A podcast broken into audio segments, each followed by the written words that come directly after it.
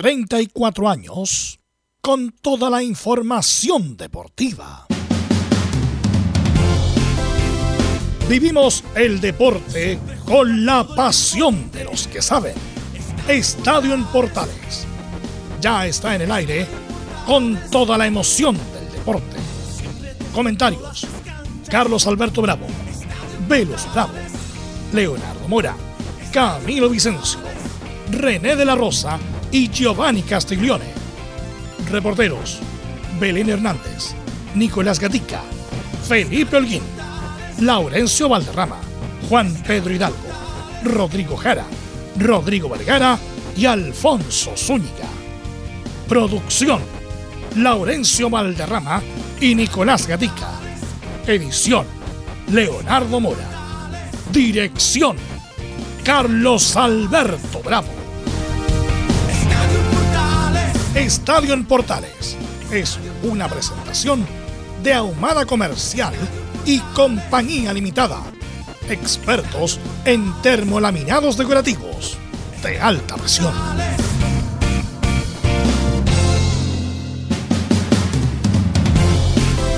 ¿Qué tal? Buenas tardes. ¿Cómo le va a Estadio Portales en el aire?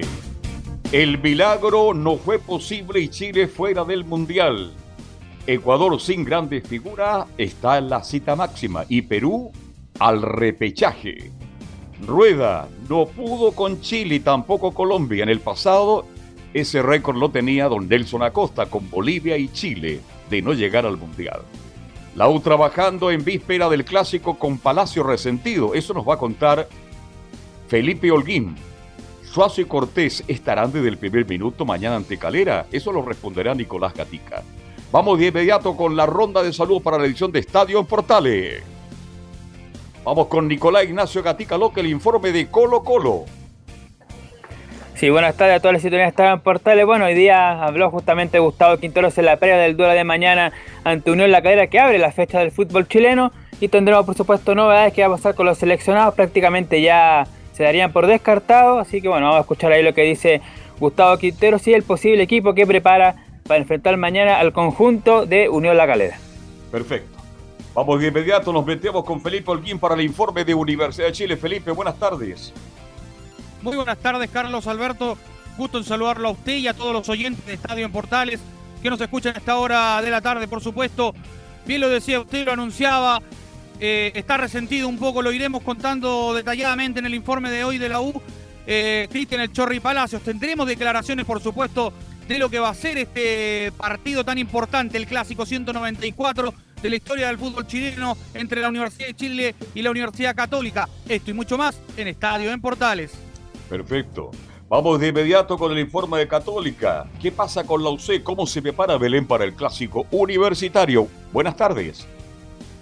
Muy buenas tardes, don Carlos Alberto, y a todos los que nos escuchan hasta ahora. Sí, hoy día vamos a estar revisando, bueno, declaraciones de Fernando Sampedri y de Raimundo Rebolledos, quienes ya se preparan y hablan sobre la nueva y próxima edición del Clásico Universitario y también vamos a estar revisando el posible cambio de esquema que estaría preparando Cristian Paulucci para enfrentar a la U. Así que esto y más en Estadio en Portales.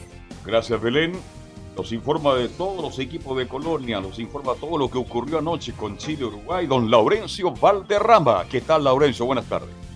Muy buenas tardes para usted, don Carlos Alberti, y para todos quienes nos escuchan en Estadio Portales Edición Central. En esta ocasión tendremos la prioridad, por supuesto, del informe en la selección chilena y en la triste eliminación del Mundial o la opción de ir al Mundial de Qatar. Tendremos declaraciones de Martín Lazarte, Gary Miguel, Arturo Vidal, Joaquín Montesinos y un cuestionado Pablo Milad, quien tiró al frente a los jugadores literalmente. Estimados en Estadio Portales. Ok, muchísimas gracias. Vamos con nuestros estelares, nuestros comentaristas. Camilo Vicencio, ¿cómo estás? Buenas tardes. Muy buenas tardes, Carlos, para usted y para todos los auditores de Estadio en Portales. Bueno, triste después de esta situación de la selección chilena. Bueno, en realidad ya era algo que, se, que era bien probable, pero se perdió la última esperanza. Ok. Don Carlos. Ahora por ahí, sí, le escucho. Ahí se me escapaba, por, eh, por, supuesto, en las colonias también más declaraciones del Coto Rivera en la antesala del clásico de Colonia ante Unión Española. de las colonias, así que no Ahora se preocupe, no se preocupe de eso. Va, estará por ahí el profesor René de la Rosa. René, buenas tardes. No, no, está, ahí nos van a avisar cuando esté René de la Rosa para hablar de eh, esta eliminación. Era, bueno, era sí. crónica de una muerte anunciada, como decía eh, Vargas Llosa, el, desubicado, ¿no? Como Gabriel García Márquez, crónica de una muerte anunciada. Colombiano, ¿no? Colombiano, claro. Eh, bueno, vamos con los titulares que lee Nicolás Gatica.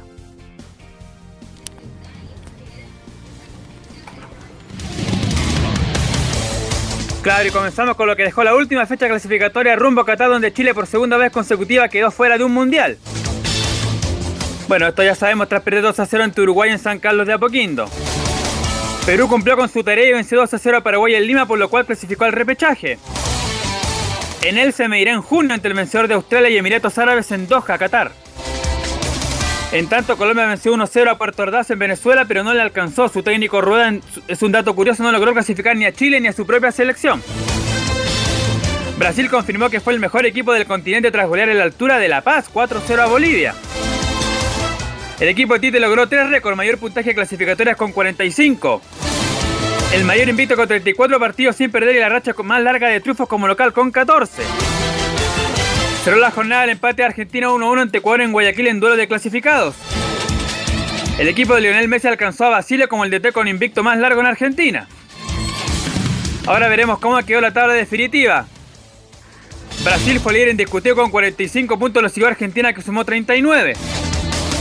Ambos están invictos, pero claro, tienen un duelo pendiente en fecha a definir. Uruguay con 28 puntos y Ecuador con 26 cerrados de forma directa su paso a Qatar. Perú se quedó con el repechaje en el quinto puesto con 24. Ya eliminados, Colombia fue sexto con 23 y Chile séptimo con 19. En la parte baja quedaron Paraguay con 16, Bolivia con 15 y Venezuela con 10. En algunos datos de esta clasificatoria, Marcelo Moreno Martín de Bolivia fue el máximo goleador con 10 goles. Completaron el podio Luis Suárez de Uruguay y Neymar de Brasil con 8.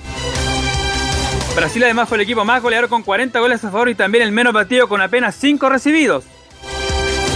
Por otro lado, Bolivia fue la selección más goleada con 42 en contra y Paraguay apenas marcó 12 tantos. Chile, que tuvo un bajo rendimiento de local, fue la tercera selección con más derrotas con 9 caídas. Solo superado por Bolivia que perdió 11 y Venezuela que cayó en 14 oportunidades. Por otro lado, Paraguay y Venezuela con apenas 3 triunfos fueron las selecciones con menos triunfos en estas clasificatorias.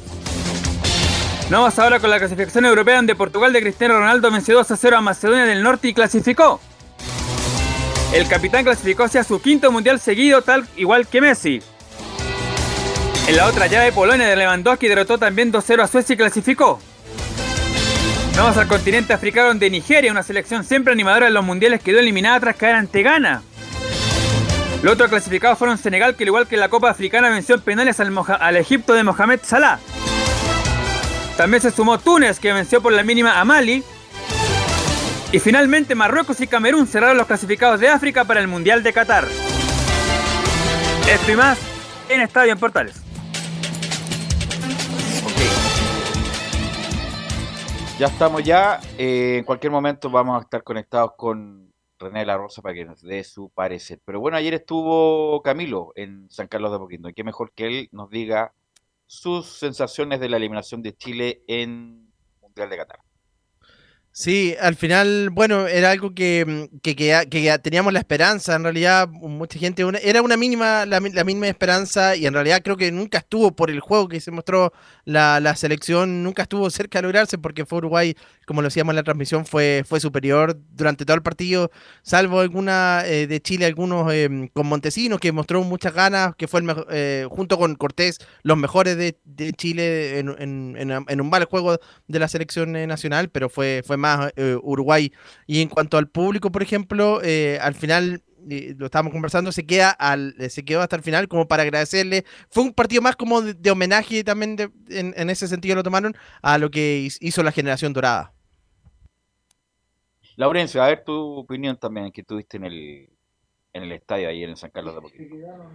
Sí, justamente muchachos, complementar un poco lo que bien dice Camilo Vicencio, eh, básicamente Uruguay fue muy superior en el partido, salvo los primeros 15 minutos del complemento, donde eh, Uruguay perdió el medio campo, Chile entró con una actitud virada, ya vamos a escuchar a los jugadores sabían que habían otro resultado y buscaron revelarse ante eso, pero eh, después cuando entró Georgian de Raqueta, qué pedazo de jugador fue compañero en su momento de, de Chale ahí en, Inter, de Porto Alegre, bueno, eh, lo cierto es que Uruguay recuperó el, terreno, recuperó el control del partido y, vinieron esos goles, o golazos por lo demás de, Luis Suárez y de, eh, y de Valverde, así que bueno, una victoria justa del cuadro uruguayo y Chile que lamentablemente jugó, y lo comentábamos con, con, con Camilo, en el post partido, jugó con 10 jugadores porque eh, estaba eh, resentido Ben y estaba resentido Pulgar. Entonces, eh, si, lo sumamos, claro, medio jugador menos, prácticamente jugó con un jugador menos en el primer tiempo.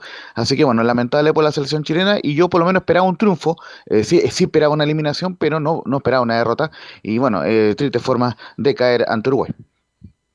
Sí, nadie esperaba que Chile clasificara, digamos las cosas como son, si Chile estaba prácticamente fuera del Mundial. Lo que no esperábamos, más allá de perder con Uruguay, lo mal que jugó Chile. Hay jugadores que ya no dieron el ancho. Ayer Arturo Vidal es un jugador ausente del partido. Un Alexi Timorato, jugadores que uno esperaba, incluso Arangui, siendo un jugador tan importante de la selección chilena. Porque se habla poco de Arangui, pero Arangui ha sido uno de los grandes jugadores esta, generación dorada. Y tampoco estuvo a la altura. Entonces, cuando los jugadores no están a la altura, indudablemente que era difícil ante un Uruguay joven, un equipo de recambio con algunas figuras añejas como Cavani, como Suárez, indudablemente que Chile jamás, jamás comprometió el arco de Rochet y creo que Uruguay fue el legítimo ganador y nos quedamos con esa sensación, Belu, que lamentablemente Chile ayer ratificó lo mal que jugó estas clasificatorias. Yo ni siquiera me voy a referir a lo de ayer porque no vale la pena, es, prácticamente lo último de esta etapa. Yo me voy a referir más bien a algo macro del por qué estamos afuera. Yo lo dije siempre, no, no, es de ahora, eh, que obviamente hay que tomar una opinión antes y no después, porque con el diario del lunes es cualquiera opina. El punto es que, bueno, yo dije cuando se le ocurrió la idea a Arturo Solá de traer a Rueda, yo estábamos por todas las plataformas en esa época, por el aire, por internet, bueno, por todas las plataformas de portales, dije, es una pésima idea. No obstante, el gran currículum que traía Rueda por las selecciones menores de Colombia, había salido campeón de la Copa Libertadores el 2016 con Atlético Nacional de Medellín, estaba en el Flamengo cuando Chile lo fue a buscar, y eh, desafortunadamente, nuevamente fue un error de Salah, un error de perfil, de tratar de encontrar un técnico parecido a él, en el sentido del juego, de ser un juego más conservador, de, tener mucho la pelota y de ahí eh, crear oportunidades. Entonces, por eso es tan importante el técnico. Obviamente que los jugadores también son responsables y obviamente que también hay un desgaste, los años no pasan en vano, ya no están jugando los grandes clubes, todo lo que se quiera. Pero un técnico en la cabeza, a lo mejor con estos mismos jugadores, le hubiera sacado más rendimiento y a lo mejor si tampoco era tanto, si había que sacar 22, 23 puntos, hubiéramos estado en el Mundial. Aquí me refiero Perú, y, varios ponen el mismo ejemplo y yo estoy de acuerdo con ese ejemplo. Perú, que un equipo de medio pelo, totalmente de medio pelo, que no tiene ninguna gran figura en ningún grande club de Europa, mm. que incluso se nutre bastante de su misma liga local, que deja bastante que desear, está igual o incluso peor que la chilena, con un muy buen técnico como Ricardo Gareca y como su cuerpo técnico tiene, bueno, clasificó a Perú en el mundial anterior por repechaje y capaz que lo clasifique nuevamente por repechaje. Pero nosotros ni eso, nosotros ni eso teniendo mejores jugadores. Entonces, obviamente que los responsables es Salah y también el responsable Milad. Ayer en una, diría yo, desvergonzada punto de prensa, eh, se trata de sacar responsabilidad en el sentido que todos somos responsables, cuando dice todos son responsables, que nadie es responsable. Aquí hoy responsabilidad se quiere decir que alguien se, le atribuye. Y él es el principal responsable, el presidente de la NFP, fue a buscar a Matías Almeida, después de arduas negociaciones le dijo que no y, contrató a Lazarte, que insisto, nada que decir, un caballero, un señor, pero desafortunadamente futbolísticamente no dejó nada, nada, nada, nada, nada, fue muy malo lo de Chile, era como, era como el estado actual de la U, uno sabe que no, mm. la U no tiene por dónde jugar bien y no tiene por dónde tener resultados importantes, algo así también nos para, lo que me, me surgía también con las artes. Y Milad es responsable de haberlo elegido él, a lo mejor con otro técnico, insisto, porque nos acordamos de, los puntos que perdimos con Bolivia, el partido que perdimos con Venezuela, que históricamente lo ganamos allá, con esos puntos estaríamos en el Mundial prácticamente. Con la derrota en Ecuador acá, que nunca perdimos con Ecuador, nunca perdemos con Ecuador, etcétera, etcétera, etcétera. Entonces, Independiente, y, empiezan todos los diagnósticos del fútbol chileno que lo vengo escuchando hace 50.000 años, que hay que reforzar las divisiones inferiores, que hay que trabajar con las divisiones inferiores, que los cabros chicos tienen que jugar, que hay que separar la NFP. Con... Esa cuestión la vengo escuchando hace 10.000 veces y cuando ganamos nadie se acuerda de eso cuando ganamos. Eh, obviamente que hay que trabajar bien en las inferiores, que hay que darle cabida a los juveniles, pero obviamente independiente de todos esos problemas, hay una norma, norma clausura que es un buen técnico. Un buen técnico te puede eh, mejorar todo ese tipo de cosas cuando hay problemas de estructura. Y lo de Chile, desafortunadamente, trajo malos técnicos para este momento, para la eliminatoria. Había que traer un técnico que eh, sacara el mejor rendimiento desde el contingente disponible y además sacar puntos, cosa que no hizo. Eh, y además con partidos horribles como el de Chile en Colombia, en Barranquilla, eh, bueno, los, los, que jugaron acá con Uruguay ahora, el de Brasil allá, el de Perú. O sea, uno se olvida, el de Perú, que era un rival directo. O sea, fue un desastre el partido que se jugó allá en Lima. Así que independiente de las razones, de los diagnósticos, los problemas de estructura, yo creo que el mayor problema es de la elección del técnico, de la elección del técnico que se falló rotundamente con Rueda. Se perdieron tres años, tres años de trabajo se perdieron con este muchacho y lamentablemente con el quinto en la lista espera con Martín Lazarte también se perdió y vamos a ver el Mundial en noviembre por TV. Así que... Además se va con un récord, Rueda Popelo. Dirigió dos equipos y no clasificó ninguno. Superó el récord que tenía Don Nelson Acosta, que le fue mal con Bolivia y con Chile.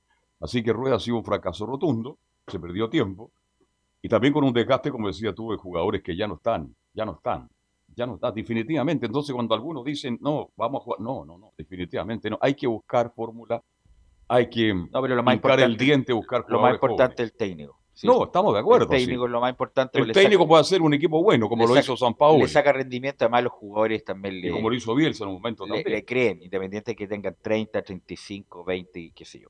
Así que vamos a escuchar a Laurencio a ver los testimonios que nos tiene de ayer de la eliminación de ayer en San Carlos de Poquindo, Laurencio.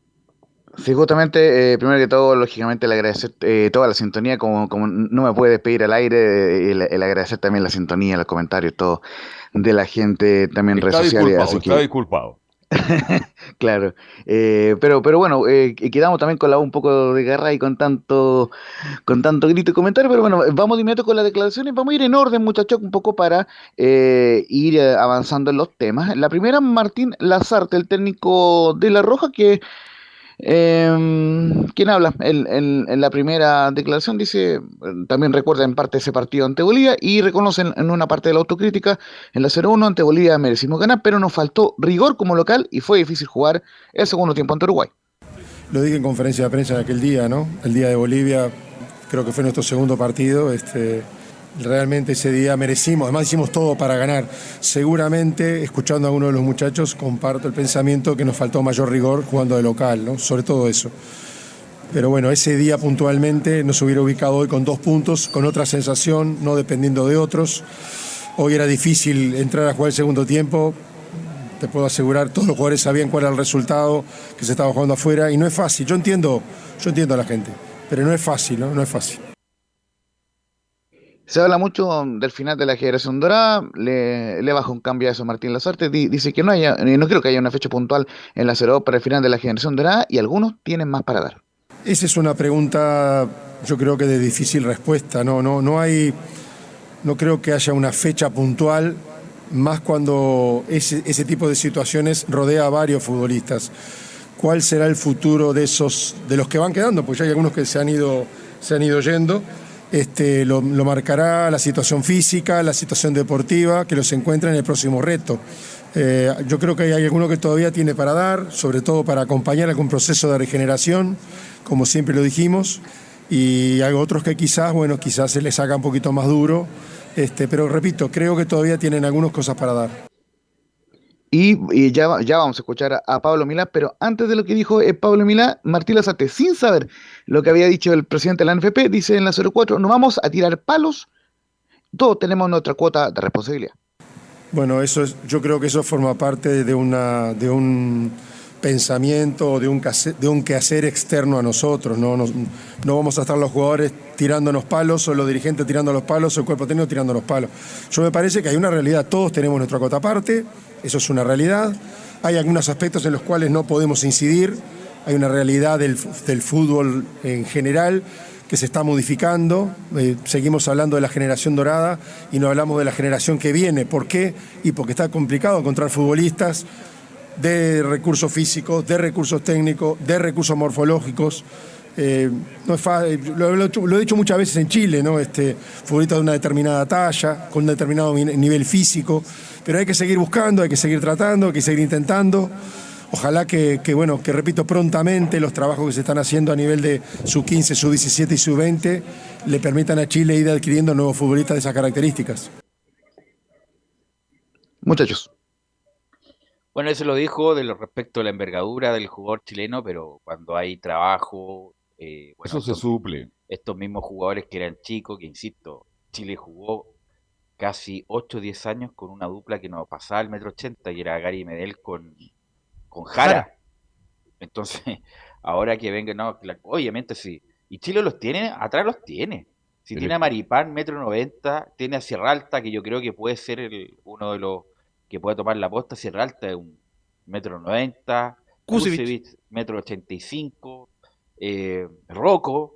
O sea, atrás tenemos, o sea, atrás no hay problema. Huerta. Eh, eh, Paulo Díaz es más, es más bajo y debería también tomar la aposta del central, aunque la selección nunca jugó bien, encuentro yo, Pablo Díaz, como lo hace en River Plate, por ejemplo. Lateral hay que buscar, urgente, yo creo que Mena puede servir para otro ciclo, a pesar de que tiene muy, lamentablemente se lesiona mucho.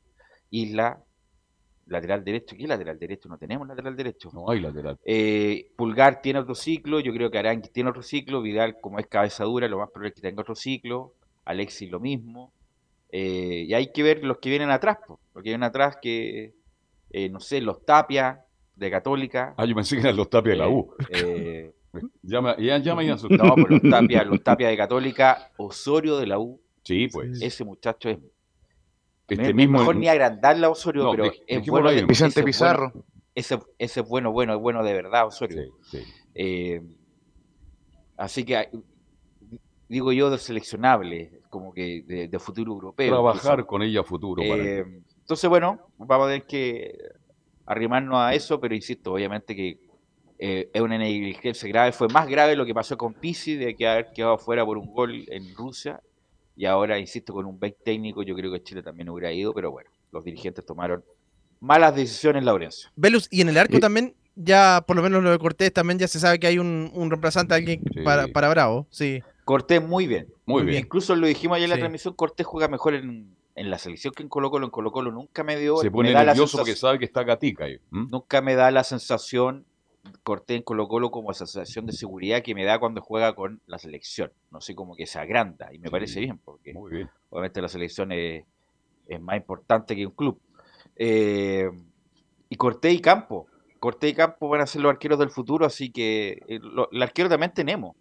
Lo que pasa es que eh, los super crack, no, tienen reemplazo. Esa es la gran Porque vamos a tener buenos jugadores, pero no super. vamos a tener una super, eh, los super crack no tienen reemplazo y eso lamentablemente no han aparecido. Vamos a tener jugadores correctos, regulares, eh, pero no desequilibrantes como los que teníamos en todas las líneas prácticamente. Pero tener jugadores correctos, ¿no es cierto? Ahí está el trabajo del técnico.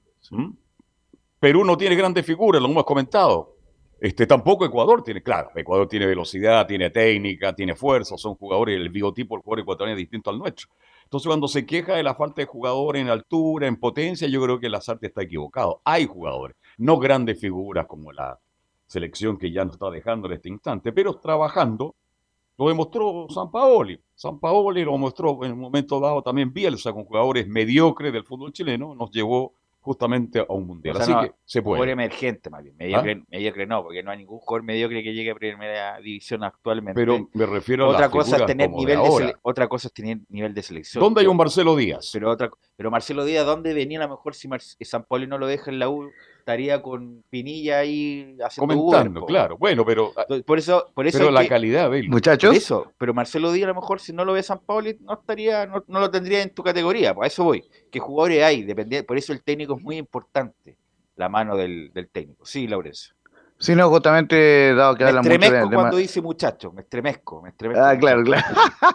Oye, no, cuando que- hablan, cuando hablan, cuando hablan de Marcelo Díaz, eh, recordemos que tuvo dos veces a préstamo en Huachipate de La Serena, eh, jugaba como volante ofensivo y, incluso como lateral, alguna vez jugó, se estaba Lateral era, perdiendo, eh, Marcelo Díaz era, era lateral derecho. imagínense, entonces, Y, finalmente, en volante, en volante de salida y de buen fútbol, Víctor Hugo Castañeda. Exactamente, entonces, claro, eh, así hay varios ejemplos, Marco Estrada, Sí. así, no sé, Jambo- el mismo Jambo Seyur, cuando eh, San Pauli lo dirige en O'Higgins, entonces, claro, hay, hay un montón de, de, de- de jugadores que fueron transformados por, por Bielsa, después por San Paoli, así que bueno, eh, esperemos que los próximos técnicos lo hagan así. Eh, vamos a ir avanzando con las declaraciones, pero antes marcar algo con Brian Cortés, siempre hay con Velo discrepado en este sentido, pero mar- marco el dato nomás. El año pasado fue el arquero menos batido, con 19 goles, Pero y este es año cosa, es el arquero, ah, eh, Laurencio. y este año es el que arquero menos ba- batido menos- con pe- 4 pero goles. re- pero Laurencio, una cosa es lo menos batido que tiene que ver con la estructura, con el funcionamiento, con la defensa. Pero él, él, él, el arquero, cuando sale arriba con seguridad, con Chile uno muestra más seguridad que en Colo Colo. En los clásicos no hace mucho, no jugaba bien los clásicos Cortés, ni con la U ni con la Católica. Pero en la selección chilena parece que tiene como un poder especial y juega mucho mejor. La estadística, el Transmite Laurencio, no me indica nada respecto a eso porque tiene que ver con el nivel individual. Lo otro con la defensa, porque Falcón anda bien, con Amor también, porque los volantes no llegan, porque a Colo Colo no atacan. Eso no, no hay ningún indicador si un arquero juega bien o juega mal, Laurencio. Bueno, eh, eh, es un lindo dato que vamos a seguir teniendo eh, más adelante, pero vamos a ir avanzando con las declaraciones justamente de Gary Medel y, después vamos a ir con Pablo Milat, eh, también con algo de Montesinos si queda el tiempo, igual podemos ir repasando después los próximos programas, pero importante lo que dice Gary Medel en dos declaraciones. La primera, eh, en- en- insiste, el, el autocrítica, muy bien el autocrítica Gary Medel en conferencia oficial, dice, en la 0-1 fueron importantes los puntos perdidos en casa y además perdimos en Venezuela. Eh, en un cierto modo cambiamos el cuerpo técnico, yo creo que no se dieron los resultados, que, que fue muy importante, los puntos que perdimos en casa sobre todo, yo creo que eso nos pasó la cuenta este último momento. Como te dije, perdimos bastantes puntos aquí en casa que eran muy importantes. Eh, lo mismo que pasó en Venezuela, nunca habíamos perdido y perdimos ya tres puntos que eran vitales para, para lo que era pero yo creo que con Bolivia y, y Colombia esos partidos fueron fundamentales. En cuanto al futuro, eh, Gary Medel dice en la 0 que mental y físicamente me siento bien, pero no sé cómo estarán los demás. No, para nada, para nada. Eh, mental y físicamente me siento muy bien. Estoy eh, compitiendo a nivel internacional porque juego en Italia y juego todos los partidos, así que me siento muy bien. Y lo mismo pasa aquí en la selección. Me siento de gran forma y yo creo que soy un aporte grande pa- para la selección, para el presente y para el futuro. Eh, eh, yo te hablo personalmente, lo que siento yo, yo creo que yo puedo seguir, puedo seguir siendo un aporte. Eh, como te dije anteriormente, me siento súper bien. Luego cada uno tiene su objetivo, lo que quiere para el futuro. A lo mejor algunos no quieren venir, no sé. O a lo mejor el entrenador que, que esté, si sigue el profe o llega uno nuevo, tiene que ver qué, qué es lo que le sirve. Pero sí estoy a disposición para lo que viene. Mira, volviendo Yo al tema arquero, sí, mira, volviendo al tema del arquero, el Brasil siempre salía con la valla menos batida. Y Y tenía alguien, muy malos alguien- alguien me puede decir que Tafarel era buen arquero. No, era malísimo. Ya, entonces, justamente como el Brasil era el equipo que atacaba, que tenía la pelota, que no le llegaba nunca, bueno, Tafarel siempre se ganaba el equipo con, con la valla menos vacía, pero era, era, era, era malísimo Tafarel. Eh, y- ahora no, pues ahora los arqueros brasileños son, Los últimos, yo diría 15 Velo, años. velo, velo, son- pero son- ¿por qué te antes marco- tenía muy malos arqueros. de los mejores del mundo. Pero, pero fíjate, ¿por qué te marco el argumento? Porque Cortés ha tenido un crecimiento desde que jugó Copa Libertadores en Tiquique, no sé si, si ustedes se acuerdan, pero le ganó a Gremio al campeón de, de Copa Libertadores en Pero 2017 esos son con Cortés en la portería. pero esos Bueno, pero esos son pero- partidos co- sí, no, lo, lo que te quiero mencionar es que ha tenido un crecimiento y cuando Colo Colo perfectamente se puede eh, haber ido al descenso en el año 2020, fue clave Cortés en varios partidos y, y Pero no justamente... tiene que ver- pero lo que te estoy diciendo yo, Laurencio, no estoy diciendo que no haya rendido en Colo Colo. Lo que te estoy diciendo es que Es por que la selección juega la más selección. que en Colo Colo. No sé por qué está con Ah, bueno. Bravo. Es más, eh, es más, Cortés se quería ir de Colo Colo el año pasado. Ya quería dar el salto europeo a petición de quién? Claudio Bravo. Claudio Bravo le dijo, eh, Brian, o Brian, no sé cómo le dicen. Él habla Ándate con él en todo caso. Ándate luego a Europa, ándate luego a Europa. Si tienes una oportunidad, tómalo. Tú a punto de irse al Elche, me Sí, parece un, sí, un sí, estos sí. después Sí, de- sí, justamente. Ya. Entonces, a lo que voy, no estoy desmereciendo lo que está haciendo en Colo Colo, pero a mí mi humilde opinión es que en la selección como que tiene un poder adicional. Jugó extraordinariamente en Bolivia y ayer... Jugó muy bien, muy jugó bien. muy bien ayer y ahí va a ser no, lo más probable el, el arquero titular de la selección a futuro. Camilo, yo no me equivoqué tanto, usted sabe que yo soy hincha de Cortés y también, bueno, que yo le iba a ir a jugar Iquique, pues. Yo un día invité a Camilo, Es lo a ver que un les arquero decía futuro, ¿se acuerda Camilo, no? Sí, con Unión Española. Pero partió mal, partió mal en Colo Colo. Perfecto. Partió mal en Pero Colo las Colo. condiciones estaban. Incluso perdió Bro, el bro, bro, bro, también se comió un 4-0 ante la U en su momento. perdió, perdió el puesto con Pinto. O sea, hay que estar muy mal para perder el puesto con Miguel Pinto. no Eh, un y me acuerdo que Cortés era muy criticado porque en los clásicos no jugaba bien. Bueno, ahora. Pero eh, las a lo que me refiero es lo que te- las condiciones estaban. Había que mejorar. Hay muchos arqueros que tienen condiciones, pero no tienen cabeza. Bueno, Y parece que Cortés Cortés, tiene cabeza. Cortés ahora ha evolucionado, ha madurado y nos puede decir que tiene cabeza. Hoy día es un cabeza. arquero que puede ser el titular titular de la selección chilena. Así que eso es lo importante. Eh, eh, muchachos, y, y no, y no quiero dejar pasar las declaraciones de Pablo Milán, que me, que me parece son bastante cuestionables, y, y sobre todo cuando manda al frente a los jugadores. Pero va, vamos a ir de inmediato con dos de Milán. El Lanceró dice, esto es un fracaso, pero somos todos responsables porque el nivel de fútbol chileno es bajo el Lanceró 2. Fracaso, fracaso siempre es cuando no se logra un objetivo. O sea, esto es un fracaso no solamente para mí como presidente, como director, sino que para el fútbol chileno. Yo creo que aquí, aquí somos responsables todos, responsables todos porque el, el nivel de nuestro fútbol hoy a nivel internacional es bastante bajo. Hemos exportado muy pocos jugadores a Europa los últimos cinco años y eso se traduce también en un rendimiento de nuestra selección. Eh, cuando los jugadores eran titulares y teníamos 8, 10, 12 jugadores jugando en Europa, el nivel de nuestra selección era bastante más alto. Hoy en día esto ratifica el nivel bajo que tenemos hoy del fútbol chileno, no solamente a nivel de selección, sino que también de las copas internacionales. Y ojo muchachos, eh, para que lean, eh, la bajada final, hace una particular defensa de Martín Lazarte en la 03, dice Pablo Milán, es poco lo que puede hacer un técnico ante las críticas por la elección de Lazarte. Eh, Pablo Milán en la 03. Bueno, eso, eso es tan relativo a veces. Eh, los técnicos a veces marcan los rendimientos, los resultados según los niveles de los jugadores que tiene.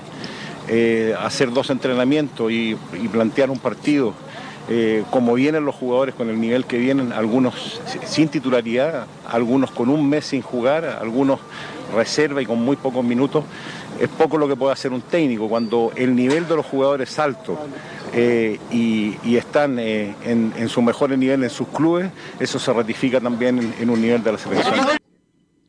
Por cierto, cocina muchachos que Jambo Seyur, recordemos bicampeón de América, le respondió después en, en- en un canal y bien y, y- y- Mauricio también- fue el que mandó recado, Mauricio. Y dice- no, no, ah, eh, eh, fueron ambos, pero eh, justamente di- diciendo eh, bien educado que no estaba de acuerdo y Pinilla fue más duro en todo caso. Más frontal, le dijo No, pero insisto, como eso es lo, lo que dijo, las, el- yo lo dije en mi, en la, como la editorial, entre comillas, que obviamente que es- puede ser incidente no tener grandes jugadores en Europa, pero yo te puedo decir, ¿y Perú qué jugadores tiene? Bueno, y para estar clasificado, por eso es muy importante Ecuador. el técnico. La elección lo hizo Milat de las Artes, erró medio a medio y él es el responsable de, de esto también. Y Ecuador por lo menos tiene jugadores más jóvenes, tiene algunos, tiene como el lateral izquierdo este Camilo eh, de Ecuador. Muy ¿no? Bueno, Hincapié.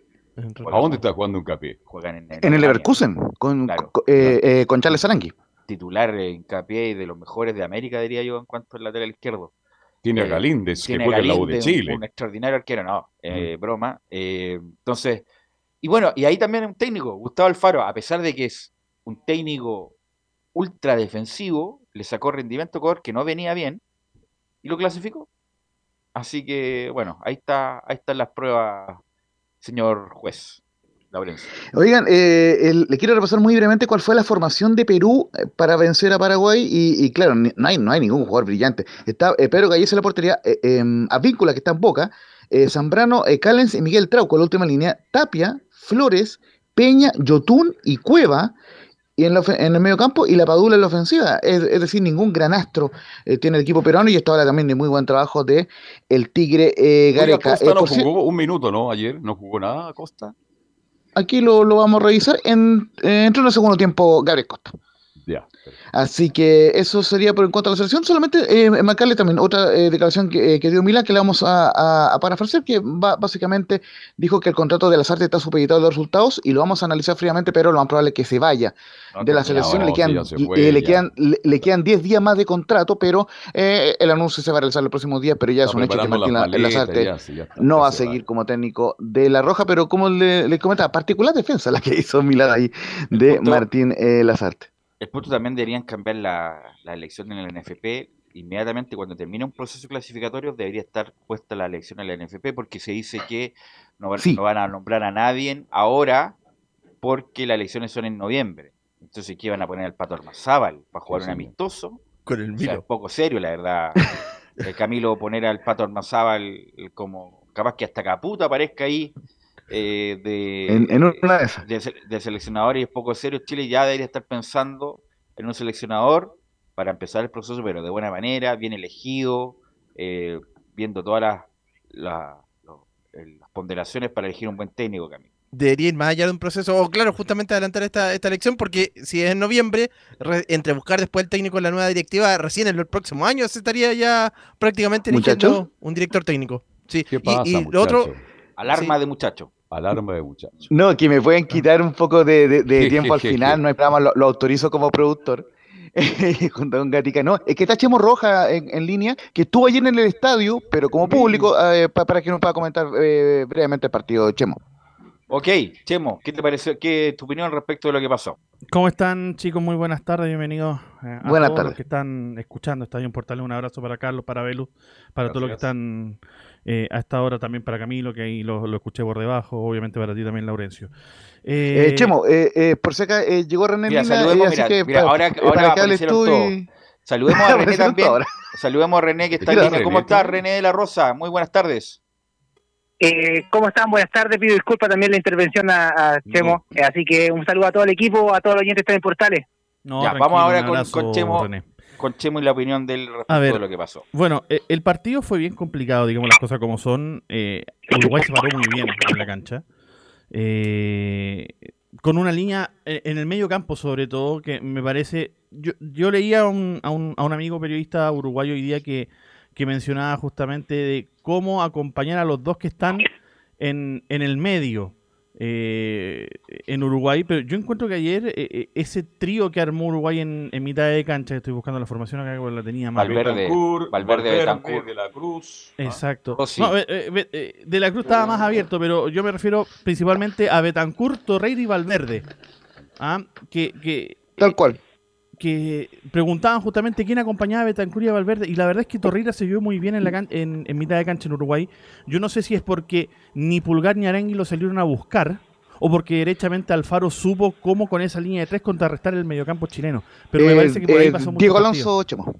¿Perdón? Diego Alonso, el técnico uruguayo. Tiene toda la razón. Muchas gracias. Eh, entonces, hizo, eso también hizo ver mal a Chile ayer. Porque obviamente cuando ni Vidal ni Aranguis y en menor medida ni Pulgar podían tomar el balón y estaban permanentemente corriendo tras el balón. Obviamente ahí eso ya te decía de que eh, o estaba mal planteado Chile o derechamente Uruguay eh, supo cómo contrarrestar ese medio campo chileno. Pero Chemo, mira, más que el partido de ayer, que es una anécdota, porque da lo mismo, insisto, ayer lo dije. Es que, es que ayer igual había que ganar, independiente, no, está bien, pero, independiente, de, lo que pasara y que dependiéramos de otros resultados, igual había que ganar. Sí, pero independiente de analizar la cuestión táctica, que el Chile ya estaba entregado, yo quiero tu opinión respecto de todo el proceso, del por qué A ver, de, todo, de todo el proceso, eh, y creo que voy a coincidir con mucho de lo que dijeron ayer en el post partido. Eh, esto inició mal. Inició mal con Rueda, de hecho, yo creo que terminó mal eh, el rumbo a, Rusia. Con, cómo se dio el tema de, la salida de San Paoli, de la llegada de Pisi, cómo se desarmó ese equipo. Este equipo, hay que decirlo, esta generación dorada nace el 2007. Ojo, no nace para el 2014 con, con el Mundial. Esta generación dorada nace el 2007 con el negro Zulantay. Eso no hay que olvidarlo jamás. Y luego Bielsa en este receso de clasificatorias cuando justo se da el, el poder ir a Tulón, rearma esta selección y esa selección de Tulón, que, de hecho era base selección de Canadá 2007, es la que termina eh, siendo la base de esa clasificatoria, gran clasificatoria rumbo a Sudáfrica. Ahí está la base de la generación dorada y viene desde esos años. Entonces, tuvimos 15 años Y bueno de que una usted selec- recuerde a José Zulantay, porque es que hay que recordarlo, olvida, Carlos José. Alberto. Hay que recordarlo. No hay que faltar el respeto al gran negro Zulantay, porque la verdad es que él, como formador de esta selección, tiene gran mérito en haber encontrado esa, ese medio campo que terminó formando la selección chilena con Carmona, con Vidal, con Gary Medel. Hay que recordar que Gary Medel jugaba en medio campo. Alexis Sánchez. Y varios que se fueron sumando y que fueron saliendo, obviamente, porque lamentablemente no tuvieron eh, el, el- despliegue internacional que sí, tuvieron, que sí tuvo el resto. Entonces no hay que olvidarlos a ellos. Entonces tuvimos 15 años en donde el pic de estos 15 años, paradojalmente, fue la final de la Copa de Confederaciones contra Alemania. Y ahí es donde, y ahí es donde viene el declive. Y es ahí donde yo creo que se rompe el camarín, digamos las cosas como son, se rompe el camarín y terminamos lamentablemente quedando fuera de Rusia y ahora quedando fuera de, de Qatar. Pero no hay que desmerecer estos 15 años de la selección chilena. No, para por nada. favor. No Ah, hay que preguntémosle a desmerecer Re- estos últimos 15 años. Preguntémosle a René también su opinión. René, ¿qué te parece en general tu diagnóstico, tu opinión respecto de esta eliminación de Chile del Mundial, René?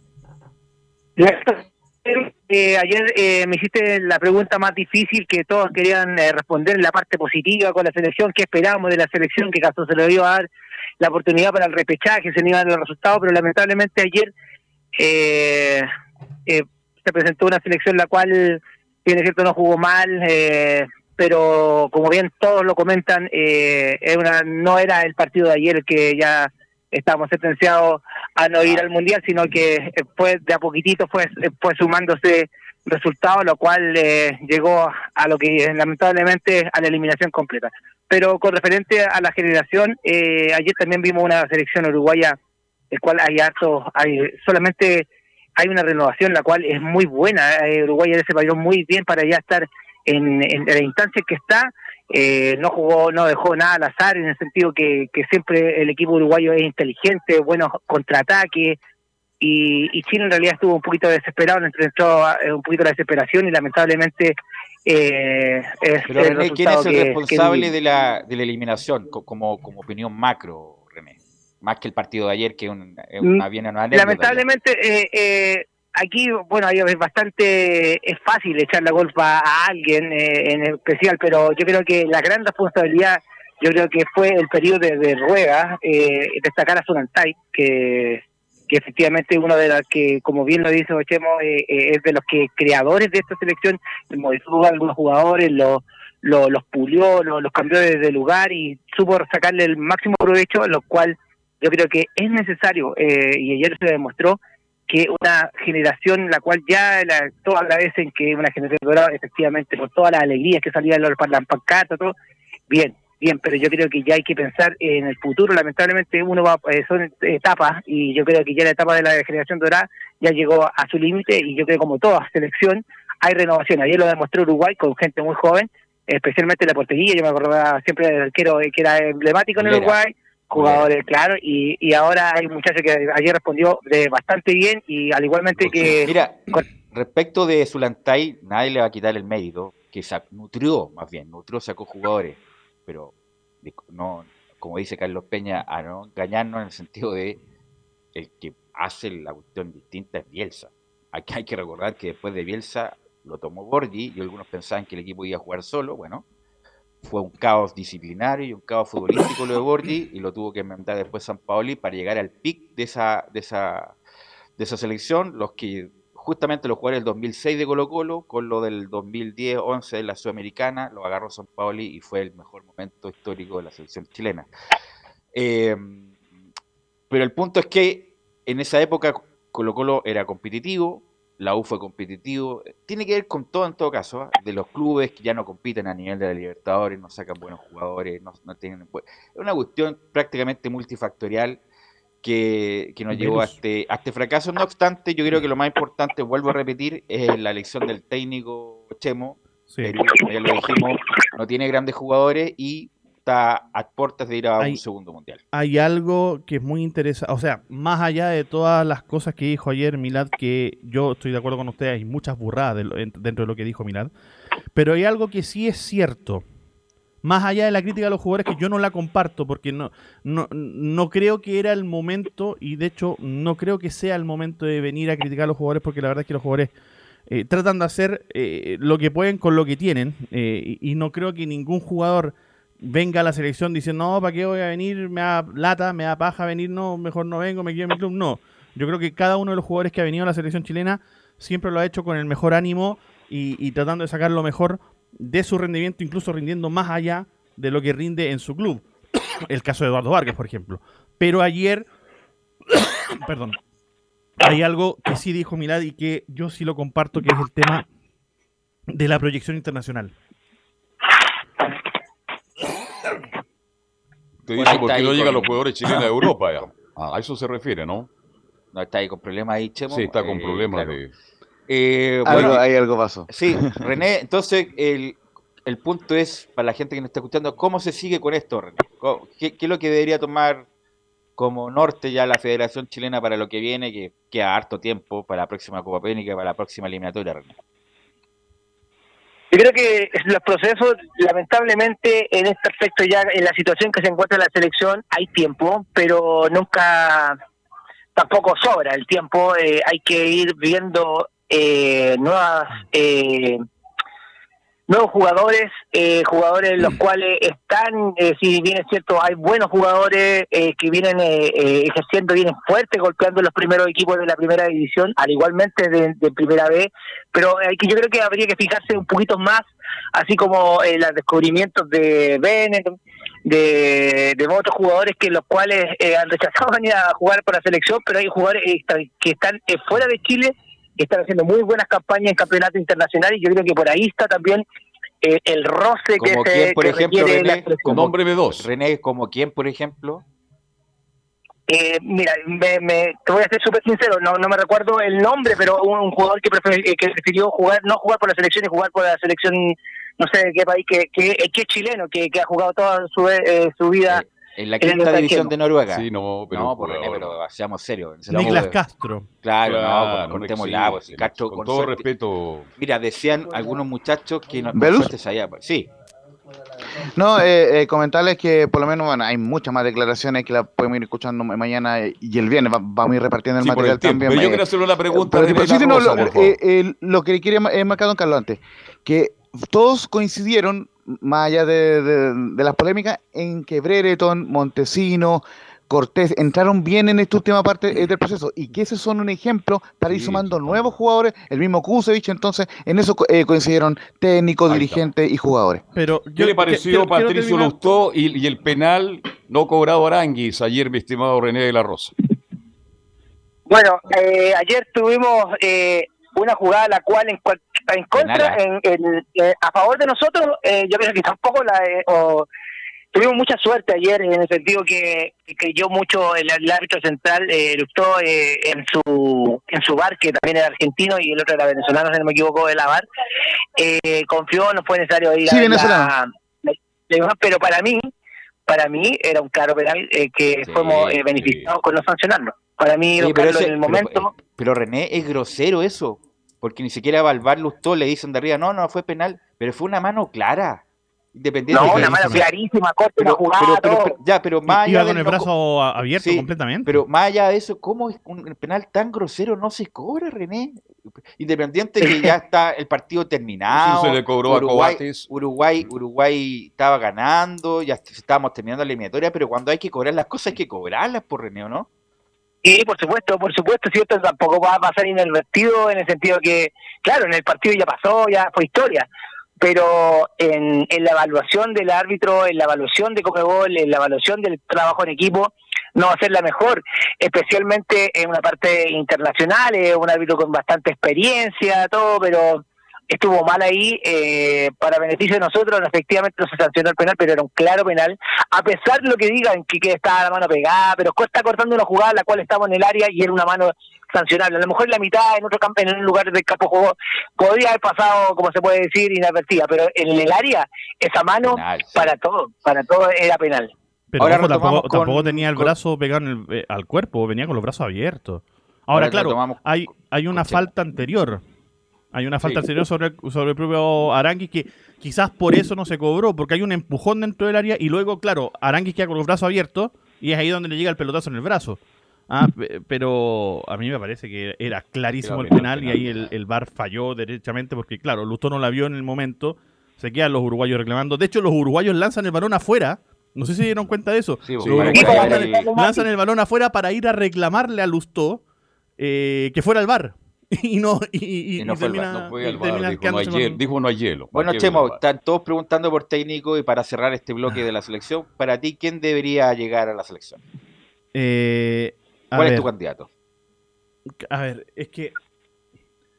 a- e- está muy difícil el tema porque muchos de los candidatos que yo he escuchado son. can- No, pero son- tu candidato, tú, tú, tú, tú, tú. Mira, el que te a mí me gustaría, a mí me gustaría ver a BKHS en la selección. ¿Ya? Más allá de que uno es colocolino y BKHS fue técnico en la U, etcétera, bla, bla, bla. A mí me parece que BKHS podría ser un, un DT que levante el ánimo. Eh, ahora, yo no sé qué tan conectado está nuevamente con el fútbol chileno. Habría que preguntarle a, nuestro querido amigo Leo Fernés eh, cómo siempre anda su, su relación con Chile. Eh, respecto a- al scouting, me refiero principalmente, o sea, a buscar jugadores eh, en otros lados, a comenzar a formar un equipo de, de cero, eh, porque muy probablemente muchos de los de la generación dorada ¿Chemo? no van a seguir. Pero me parece que Cachese podría ser un gran, un, un gran DT para esta selección. El gran problema que, que a mí me queda es que muchos de los candidatos que están sonando actualmente son más DT de equipos de fútbol que van Aunque hay trabajando uno que, semana a semana. que no es así, Quintero tiene la dualidad de equipo y selección. Lo Claro, es Quintero, que- la, Quintero la tiró para el córner el- Sí. en la previa, eh, eh, muchacho. Yo creo, yo creo que, a ver, si a Quintero le hubiesen ofrecido la selección cuando Lazarte quedó muy mal parado después de una doble fecha, no, perdón, después de una triple fecha clasificatoria, eh, que ahora no, me acuerdo los, los equipos contra los que jugamos, pero quedamos muy mal parados. Y en ese momento sondearon Cuando a perdió ante Quinteros. Colombia, Chemo. Exactamente, muchas gracias Laurencio. Y ahí sondearon a, a Quinteros y Quinteros estaba abierto a tomar la selección chilena en ese momento. Ahora no, ahora no quiere. Ahora, Preguntémosle allá a René cuál es el candidato de René de la Rosa. ¿Cuál es tu candidato, René? Eh, no me voy a colgar de las palabras, de, pero es difícil la pregunta, es difícil eh, elegir. Pero, ¿quién yo te gusta a ti? ¿Quién te gusta a ti? Yo lo único- César Bravo. realidad es que- no, no, no, no. Eh, yo me la jugaría, la verdad, me la jugaría con un técnico chileno. En realidad, no, no. En la ¿Pero mente, quién? la, la- la- la- ¿Quién? es que no, no te, es que la verdad. No, pues René, Eh, pero eh, si la, la gente quiere nombres, no quiere... Dime cuál es tu nombre. No lo quiero, es que- es difícil.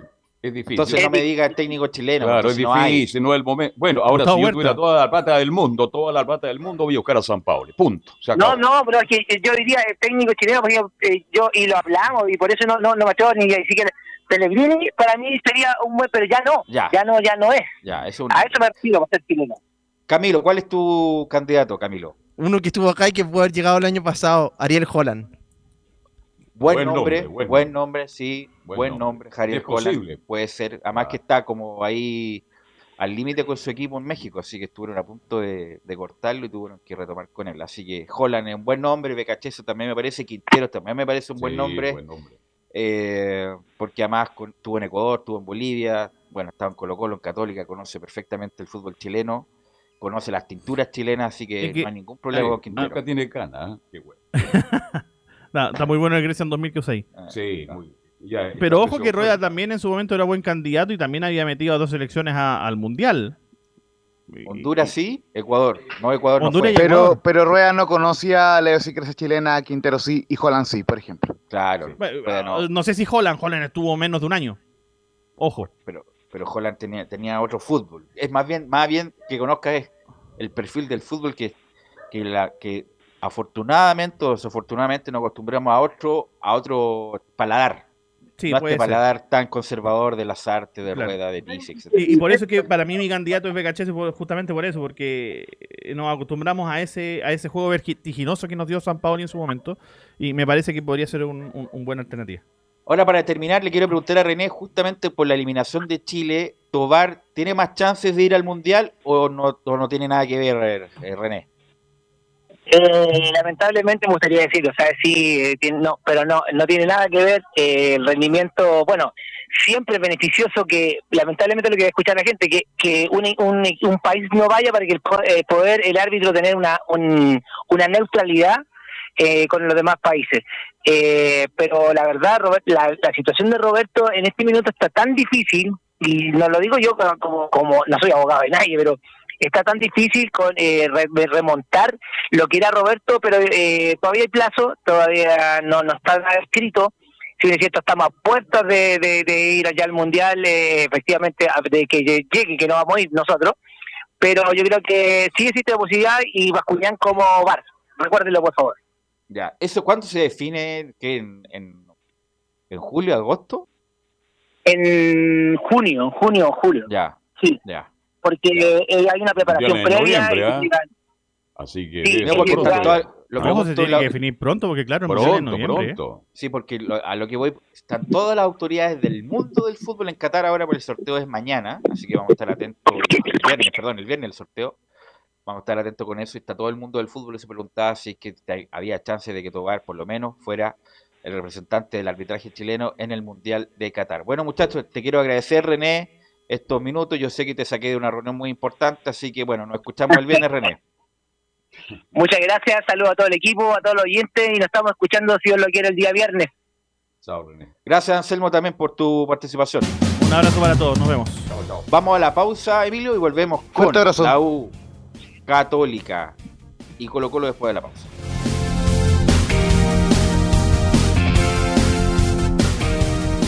Radio Portales le indica la hora. Las 2 de la tarde, 28 minutos. Lleva al siguiente nivel tus eventos, ceremonias, conciertos y potenciando tu audiencia con DS Medios. Servicio de transmisión de TV en circuito cerrado y vía live streaming HD. Tecnología de punta y un equipo profesional nos permiten realizar transmisiones sin cortes y con la más alta calidad. Cotiza ya ingresando a www.dsmedios.cl. Visita www.radiosport.cl, el sitio web de la Deportiva de Chile. Programas, noticias, entrevistas y reportajes, podcast, radio online y mucho más. Todo lo que pasa en todos los deportes lo encuentras en www.radiosport.cl. La Deportiva de Chile en Internet. Atención pilotos. Presentarse en la grilla. El MXM Toro Chile Motor Show vuelve con todo este 2022. Más de 200 pilotos en competencia en diferentes categorías buscando a los mejores del país. Te esperamos este 9 y 10 de abril. Primera fecha, Circuito La Finca, Lago Rapel. Segunda fecha, 14 y 15 de mayo, Raxo Tudor, Valdivia de Paine. Tercera fecha, 25 y 26 de junio, Parque Las Palmas, Quinta Región. Patio de comidas, seguridad y la mejor producción. Inscripciones y entradas en xevent.com. Más información en Instagram, arroba mxmchile. Produce X3 Man Producciones. Auspician Fly Racing, TRC Motor y KWC Racing Sports.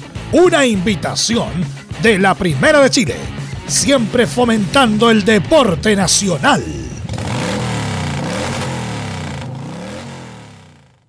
Comercial IAC y Compañía Limitada. La mejor calidad mundial en laminados decorativos. Comercial IAC y Compañía Limitada es Pertec en Chile. San Ignacio 1010. Santa Rosa 1779, Avenida Mata 446 y Portugal 501. Comercial IAC y Compañía Limitada es Pertec en Chile.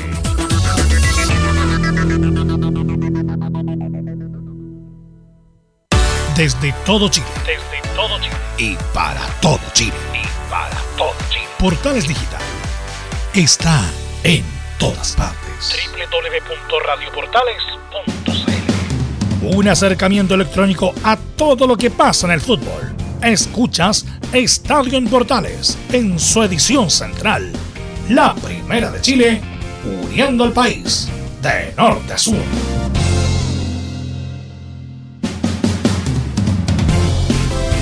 Saludo para Gabriel Tobar, que siempre está en la audiencia de Estadio Portal y me manda acá un sacaron a Marcelo Díaz de la selección y el equipo y empezó a decaer. Ese fue el punto de inflexión.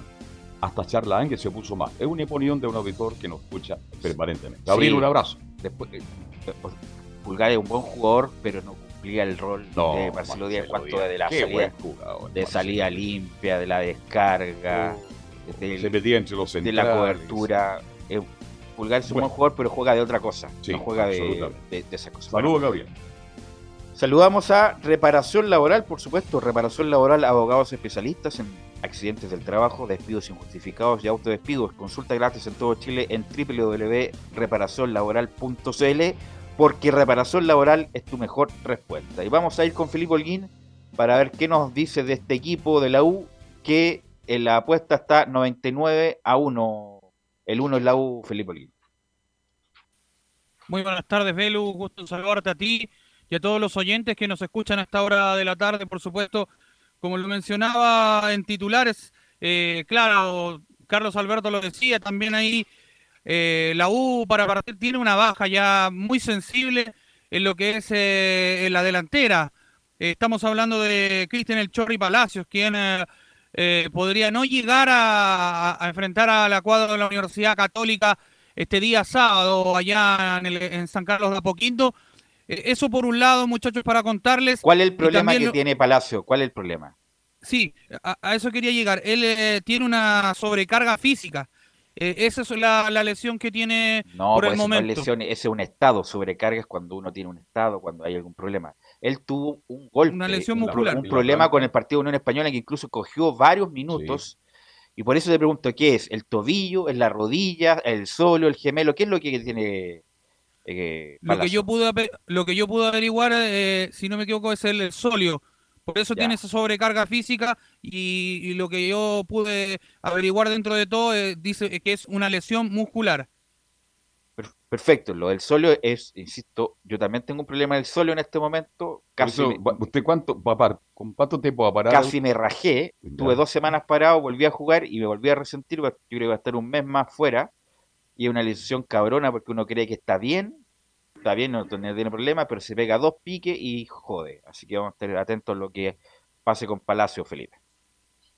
Sí, le- de hecho la U ya sigue entrenando hoy día también eh, de cara a este duelo tan importante que tiene ante la Universidad Católica, el clásico 194 de la historia del fútbol chileno y uno de los clásicos, diría yo, que es de los más antiguos por, por toda la trascendencia entre universidades, porque antes se hacía eh, estos famosos eh, especie de... eh, vamos a la Hace muchos años, los clásicos universitarios, ¿ah? con el Flaco Galvez, Gustavo Aguirre, ¿ah? esos grandes personajes que hacían un espectáculo maravilloso.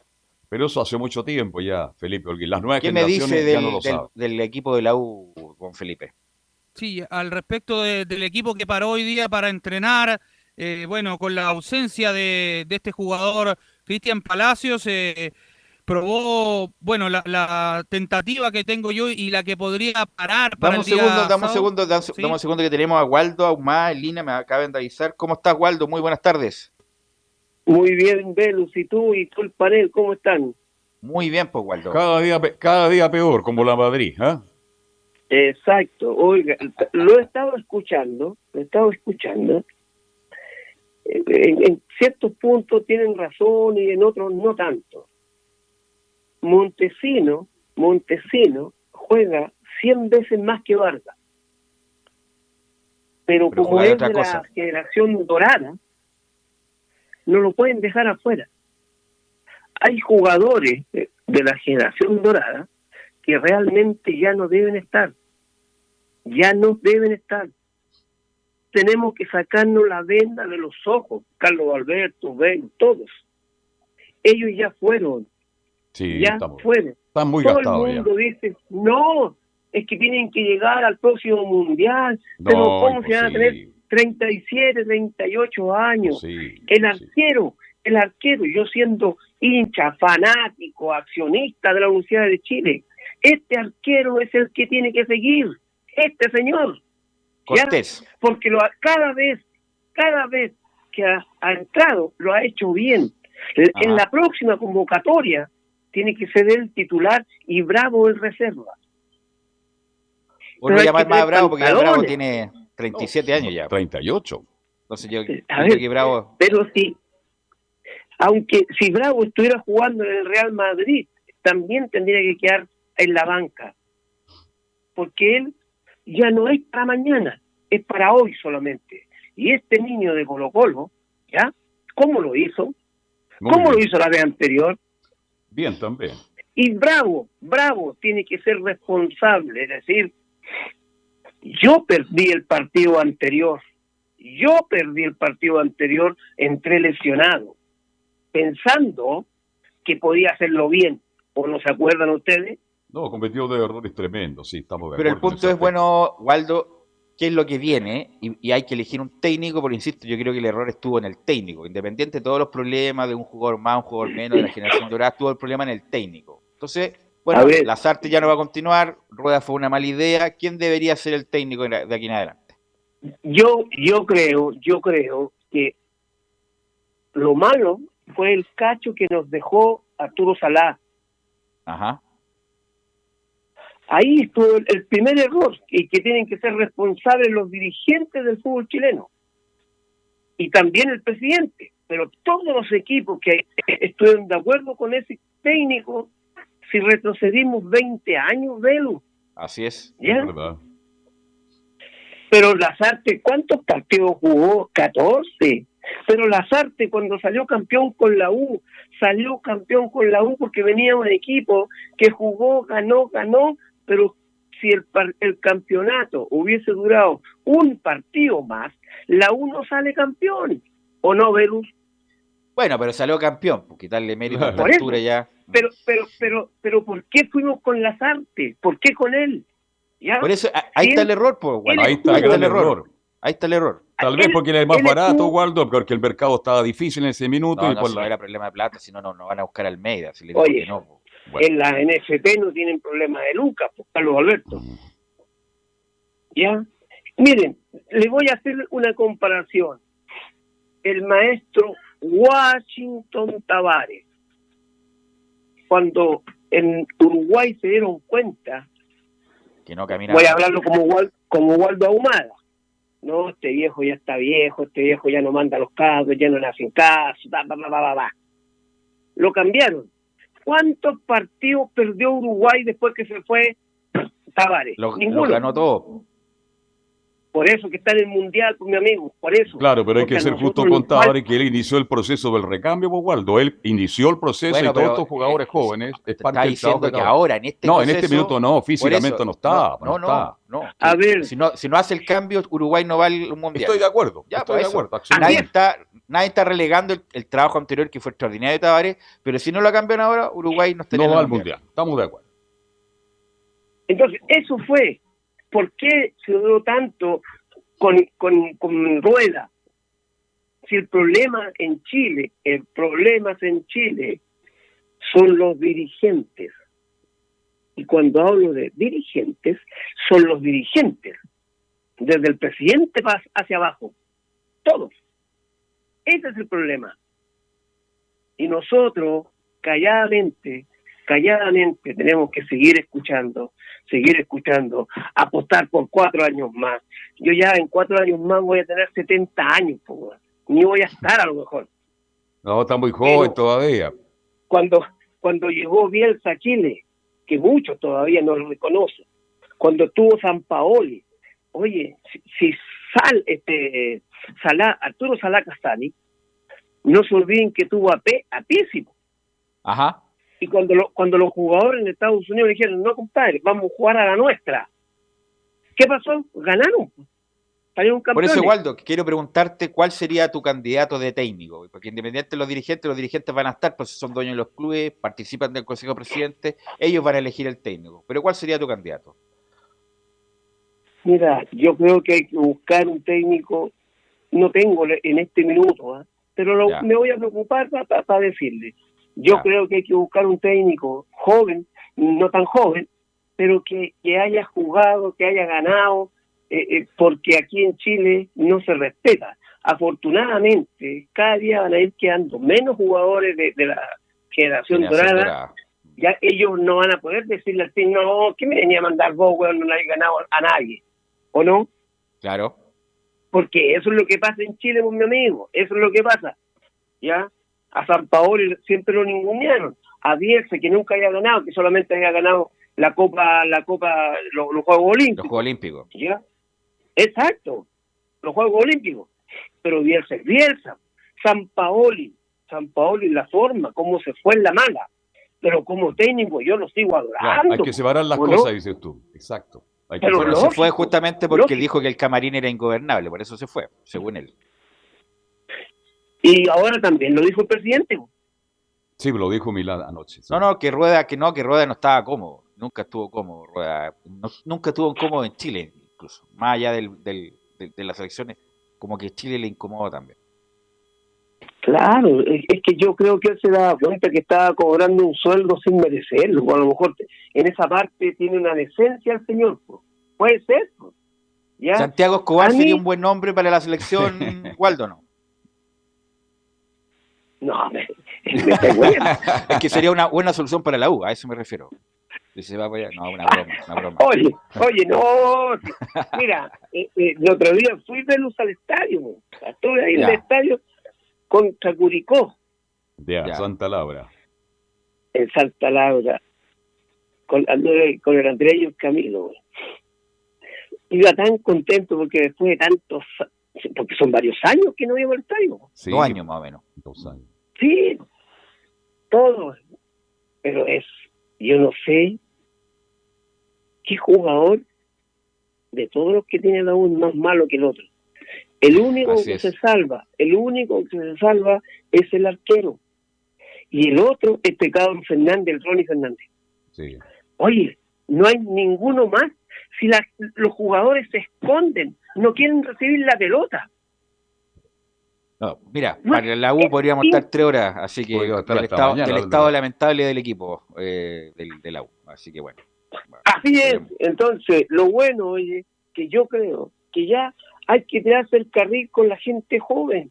Si Pablo Huerta, ¿por qué no puede estar de central? Pero es que centrales tenemos, Waldo. Está Sierra Sí, pues, pero- está pero- tú está sigues- Pablo Díaz, Rocco. Bimbo Rojo, claro. Ahí. A ver, pero Pablo Díaz es un crack. Por eso, Y parece centrales que a tenemos. no le gusta. Centrales tenemos. Ahí por ahí no va. Los laterales hay problemas. Y delantero. que vienen atrás como avión también, Y por los tapias. Bien. delantero. Pero, pero este niño de Colo Colo que jugó de cuatro anoche no lo hizo mal. A Suazo, sí, correcto lateral. Correcto lateral. Correcto. No le puedes pedir que te va a ir a hacer un centro a los Bocellur, po, o un Claro. desborde, una cosa. Pero andaría bien. ¿Cómo no, en el fútbol chileno, cómo no va a haber un 2, un 2 que juegue medianamente, medianamente bien? ¿Cómo en la Católica no va a tener un 2? Oye, y además está Pedro, Pedro fue en salida, po. ¿Estaba en la selección o no? Sí, Sí. pero ya él va de salida, incluso estuvo a punto de retirarse, Waldo. Entonces no Está- creo, no creo que Sí, sea un nombre. Eh, pero pero escúchame, él se iba a retirar porque se iba a ir a Estados Unidos, por, por, los estudios. No, no, dijo. incluso se iba a retirar del fútbol. Está, porque él es bien especial, Fonsalía. Acuérdate que se retiró para estudiar en la universidad un tiempo y estuvo a punto de retirarse Fonsalía. Yo creo que tampoco es tiene, porque tiene tiene 36 otra, años. tiene otra, otra mentalidad por salida. Sí, tiene otra formación en todos los aspectos, así es distinto. Bien. Entonces, Bueno, Waldo, te agradezco estos minutos.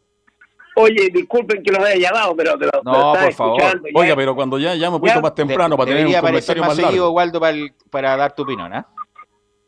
¿Ah?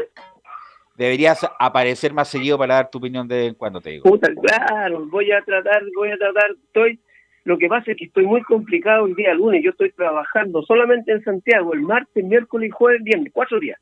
Y el día lunes tengo que trabajar en escucho y paso rabia, pues, porque escuchar a la U... el Es, pasar rabia. con- ¿Ah? Es, pa- es- es pasar rabia eh, ver el U. Ya, pues, un abrazo, que estén bien. Gracias, a Waldo. Waldo. Gracias a Waldo Gracias, Emilio. Chao, chao. el, el- nuestro director de Radio Portales, dando su opinión. Vamos con Felipe ya a apurar el tranco para el informe de la U Católica Colo Colo, Felipe Holguín. Sí, por supuesto, como lo comentaba y lo decía, eh, tenemos unas declaraciones bien breves de el Chorro y Cristian Palacios, quien habla al respecto de la antesala de este duelo ante la Católica. Pasemos a revisar donde dice, no hay favoritos menos en un clásico. Eh, ahora como están los partidos no hay favorito y menos en, un clásico. Eh, nosotros veníamos de, una mala racha, por suerte pudimos ganar, el, el grupo lo necesitaba, ganamos, eh, respiramos un poco y bueno, ahora vamos a preparar la semana para otro partido difícil, otra final que, que tenemos y bueno, el equipo que cometa menos errores y el que sea más efectivo se va a quedar con el clásico. Y bueno, nosotros nos vamos a preparar bien para, para poder lograr los tres puntos y bueno, que nos ayude a seguir escalando en la, en la tabla de posiciones. Imagino que volvió Ronnie Fernández al entrenamiento en la mañana, Felipe. Así es, eh, entrenó ahí diferenciado junto con eh, los otros dos seleccionados. Bueno, uno de ellos eh, tie- se tiene que hacer eh, el famoso PCR para, para ver que no tenga ningún problema con el tema del, del COVID-19. Ya, Al respecto, respecto de, está Ronnie Fernández, me dices tú que Palacios no, no, no está, no estaría. Está en duda. ¿Va, va a jugar Muñoz con Ronnie Fernández entonces? sí, estaría descartado. De hecho, irían los dos en delantera eh, en esta ocasión para enfrentar a la Universidad Católica por ahora. Me imagino hecho, que Carrasco gusta- estar, porque Carrasco va a Sí. estar, porque, insisto, este muchacho Bastián Tapia se vio bastante mal. Bueno, los dos Tapia se vieron mal, pero por lo menos Pero Carrasco, Carrasco el, es más. el- el menos de los malos que hay. Entonces, aunque suene feo decirlo, así es nomás eh, respecto de la U. Bueno, Felipe, mañana usted me amplía respecto de la U. Sí, por supuesto. Muy buenas tardes. Vamos con Belén Hernández y la novedad de la Católica, Belén. ¿Belén? No está Belén. Se nos fue Belén. Sí. Eh, Aquí ahí estoy. está. Vamos, Belén. Aquí estoy, sí. Bueno, la, la Universidad Católica, al igual que la Universidad de Chile, los seleccionados ya volvieron, ya retornaron a los entrenamientos allá en la precordillera. José Pedro Fuensalida, eh, Marcelino Núñez y Sebastián Pérez ya están a disposición de- del técnico ya para enfrentar a, a la Universidad de Chile, el partido importante que tiene Cristian Paulucci, porque, bueno, recordar que viene de cuatro derrotas seguidas. es una oportunidad para retornar a, los triunfos, una importante po- oportunidad ante su archirrival. Y eh, bueno, además de los eh, seleccionados que ya retornaron a los entrenamientos, también tiene recuperados como Yamil Azad, Branco Ampuero y Gonzalo Tapia. Eh, Yamil Azad y Branco Ampuero no estarían al 100%, al- bueno, Branco Ampuero estaría un poco más porque estaría eh, asomando como titular, pero em, eh, Yamil Assad eh, no, no estaría em, eh, a, plena disposición para ser convocado este, es- para este sábado.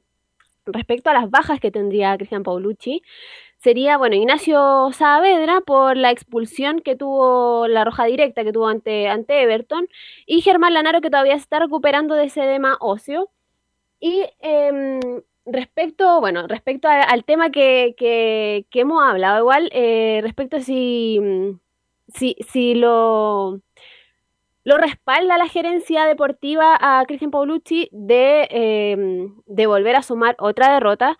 Y ayer, en la previa de- del partido de la selección chilena ante Uruguay, eh, o en un medio de comunicación televisiva, Juan Tagle eh, conversó y mencionó que, que tienen un total respaldo hacia los jugadores y al cuerpo técnico de darse otra derrota o, em, bueno, de, de- de- de retornar a, lo- a la senda de los triunfos. El partido va a ser, bueno, va a ser muy importante ya que, que viene de, de cuatro derrotas consecutivas, pero mencionó el presidente de Cruzados que em, eh, respaldan a, a Cristian Paulucci y a su cuerpo técnico. Vamos a pasar a escuchar de inmediato a Fernando Sampedri respecto al tema de, de este próximo partido que tienen. El A01 menciona, llegamos con muchas ganas de revertir la situación. Estamos bien, tuvimos dos semanas, una semana, la semana pasada, mejor dicho, con, con descanso, pero con muy buen trabajo. eh, donde creo que, que, es lo que nos, estaba faltando. Esta semana la encaramos diferente, ya previa al clásico, eh, donde ajustamos algunas cosas que trabajamos en la semana en la que te hablé. Así que llegamos muy bien, eh, con muchas ganas, con muchas ganas de revertir la situación y más en un clásico como este. Otro que también se refirió al clásico universitario es Raimundo Rebolledo. El 02 menciona un clásico universitario, a todos nos gusta ganarlo. Sí, obviamente va a ser un partido lindo, eh, un clásico universitario, a todos nos gusta jugar, nos gusta ganarlo y, y obviamente eh, eh, nos vendría muy bien una victoria, necesitamos esa victoria y estamos trabajando sin duda para este partido importante que se nos viene.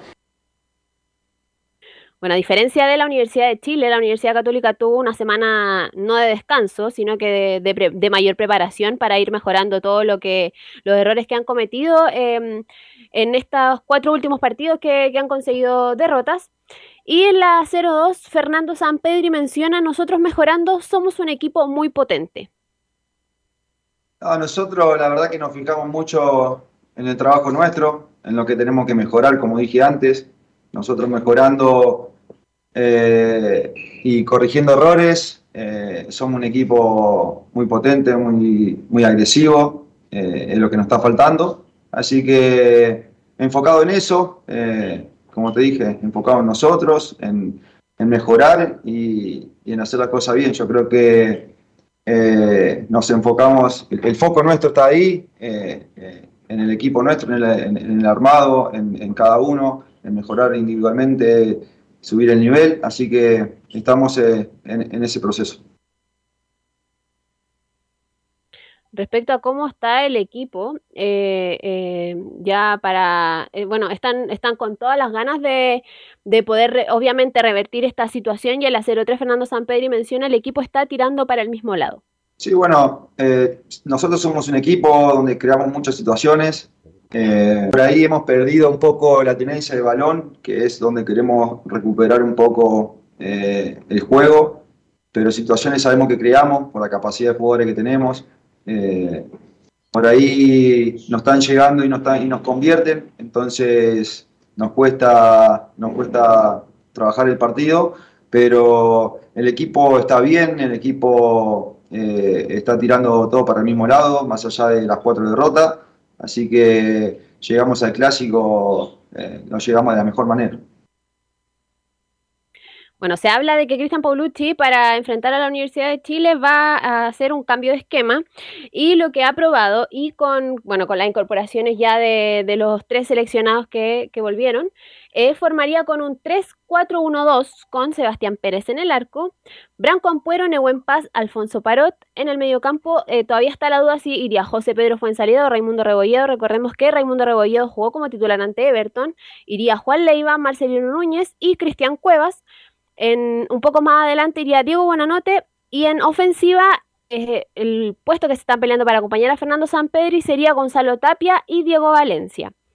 Ya eh, para ir cerrando, en tema de las entradas, no va a haber público visitante, no va a haber eh, venta de entradas para los hinchas de, de, la Universidad de Chile, pero sí ayer comenzó la venta para los abonados, eh, continúa la venta para abonados, hoy comienza la venta para, para, los socios a las 4 de la tarde y mañana jueves 31 se va a iniciar eh, la venta para el público general a la misma hora, a las 16 horas, Si no hay- y todos Si no hay venta para el hinchada visita, es que el, el aforo es acotado, entonces. Sí, porque siempre mencionan en eh, Universidad Católica que prefieren eh, privilegiar a los hinchas cruzados por sobre la, la visita. Son como 8.000 personas o 9.000 más o menos, por ahí debería ser. Porque no vaya a encontrar la sorpresa que el estadio esté lleno Sí, y pues. bueno, eh, como ha pasado, ¿ah? No, no, no había mucha investigación respecto a eso. Dicen fuera agotado y el estadio se llena igual, ¿ah? Así que vamos a estar atentos con eso. Algo más, Belén, mañana la seguimos en todo caso, ¿ah? Sí, mañana continuamos con el clásico universitario, así que eso sería por hoy. Gracias, Belén, muy amable. ¿Y qué dijo Quinteros, Nicolás Gatica, que habló el técnico Colo Colo? Sí, buenas tardes. Claro, vamos a hablar justamente o a escuchar eh, al profe Quintero de inmediato para ver qué es lo que opinó sobre el, el, lo, que pasó ayer y sobre todo los seleccionados. Como sí adelantar de que Gabriel Suazo ya no va a jugar, va a ser el único que no va a estar. Brian Cortés entrenó al igual que el eh, Esteban Pavés, que no jugó ni un minuto frente a Uruguay, por lo tanto ellos sí serían de la partida, como dijimos, Suazo no, y escuchó, y por supuesto hizo una particular crítica ahí a, cómo se trató justamente este tema primero de, de, los jugadores llegaron muy encima y todo eso, se acaba a escuchar ya sin rodeo de inmediato el técnico Gustavo Quinteros para ya dar la formación que también trabajó para mañana con esta ausencia. Y escuchamos la primera de Gustavo Quinteros que dice, no vamos a arriesgar a Suazo. Bueno, lo de Suazo, nosotros no vamos a arriesgar al jugador porque jugó hace menos de 48 horas, entonces lamentablemente lo vamos a perder para el partido. Es una pena que él tenga que perderse un partido tan importante en el club por una tal vez mala planificación en el partido. Y después estamos esperando que Costa llegue para ver cómo llega. Él jugó pocos minutos, Así que ojalá que pueda descansar bien y recuperarse del largo viaje, etcétera, etcétera. Después, eh, lo de Brian Cortés está en, evaluación, que también jugó hace menos de 48 horas, o va a ser menos de 48 horas para el siguiente partido. Y Pavés hoy entrenó y está bien, así que esa es la situación de los seleccionados. Ahí explicó entonces, por lo más probable es que Suazo no juegue, pero Cortés y Pavés sí lo podrían hacer y el caso es que Gabriel Costa tampoco jugaría y ahí lo reemplazaría el ex delantero de Melipilla, Cristian Zavala. La segunda que tiene que ver justamente con la crítica que hace ya Quinteros a, lo, último que pasó y la número dos dice el técnico, lamentablemente la, la programación nos perjudicó. No, bueno, ya está, ya está, sucede así y lamentablemente nos perjudica, pero de todas maneras Trataremos de reemplazar a estos jugadores de la mejor manera. Tenemos jugadores para hacerlo.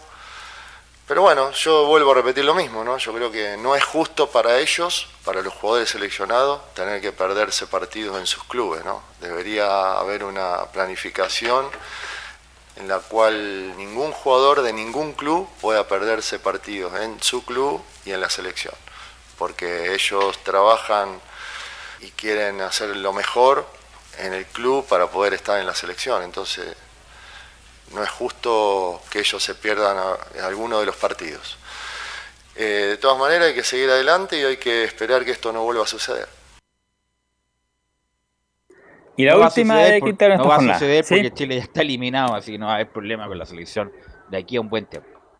Y la última que tiene que ver justamente, como decía Lorenzo en el primer bloque, que la tiró Palcón y le preguntaron por una posible llegada a la selección y dice la número 3, la última de Quinteros, es una pena muy grande que Chile no lograra la clasificación, pero mi foco es Colo Colo. Sí, es una pena muy grande que, que la selección no pudo haber logrado la clasificación, sobre todo para esta gran, pero gran generación de futbolistas que tal vez no puedan llegar a jugar el próximo Mundial o las próximas eliminatorias o la próxima Copa América. ¿no? Entonces yo creo que el fútbol en esto fue ingrato con ellos, merecían que clasificar por todo lo que hicieron por la camiseta de la selección. ¿no? Con respecto a lo demás, con el tema de ser o no ser entrenador, no voy a contestar porque no hoy, hoy solamente pienso en el partido de mañana y, y quiero concentrarme en eso y, hacerlo lo mejor. Tenemos un montón que solucionar un montón de inconvenientes sobre la marcha, de, no sabemos todavía cómo va a llegar Costa y cómo, cómo va a estar Cortés y demás, así que tengo demasiadas cosas importantes que pensar en, este día, el día de mañana y así sucesivamente cuando, cuando vengan todos los partidos que tiene que afrontar Colo Colo. Pero es la respuesta correcta en todo caso, Nico, porque no iba a decir ahora, sí, estoy, soy, estoy disponible, estoy... que me llamen no. Claro, claro, que me llamen, sí, no, que lo llamen, lo sentamos a conversar y firmamos a, a, fin de año podría ser, podría estar ya como Si uno serio debería ser ahora, de inmediato. Chile va a jugar amistoso. Sí, va a jugar amistoso. Y debería tener un técnico titular y no un interino Nicolás. Anda. pero como vivo, que entero se la sacó bien, Nicolás. Y justamente lo que dice ahí, Quintero está pensando en, mañana y todo eso, así que esta sería la probable formación, lo que ha pensado, teniendo en cuenta que eh, Leonardo Gil ha entrenado un poco diferenciado, pero de igual manera va a ser citado y ahí lo van a esperar. Pero la probable formación de mañana sería la siguiente: Brian Cortés en el arco, Jason Rojas, por la derecha Maximiliano Falcón, Emiliano Amor y Óscar Opaso cambiado por el lateral izquierdo, ya que no va a estar Suazo, lo dijo ahí el propio técnico. César Fuentes, que reemplazaría a. No, no, nada que ver. César Fuentes y Esteban Pavés. Carlos Villanueva sería el que reemplazaría a Leonardo Gil en caso de que no llegue el, el Colorado y arriba. Pablo Solari, Juan Martín Lucero, que tenía problemas algunos físicos, pero va a ser titular mañana. Y como ya dijimos, Cristian Zavala, que va a reemplazar a Gabriel Costa. Y otra cosa, bueno, se dio a conocer quién va a ser los árbitros para el partido frente a Fortaleza el próximo jueves a las 18 horas en el Monumental. Va a ser Terna Uruguaya, comandada por Andrés Cuña. Ok, la seguimos mañana, Nicolás Gatica. Mañana juega Colo Colo. Lo alcanzamos con eh, Laurencio, ¿no? Será, no, será transmisión de Estadio Portales. así que eh, mañana la seguimos con Colo Colo. Gracias Fuerte abrazo, muchachos. Por todos los que colaboraron. Mañana vamos, a, estar con Laurencio, obviamente, las colonias. Gracias a Milo por la puesta en el aire. Nos encontramos mañana en otra edición de Estadio Portales.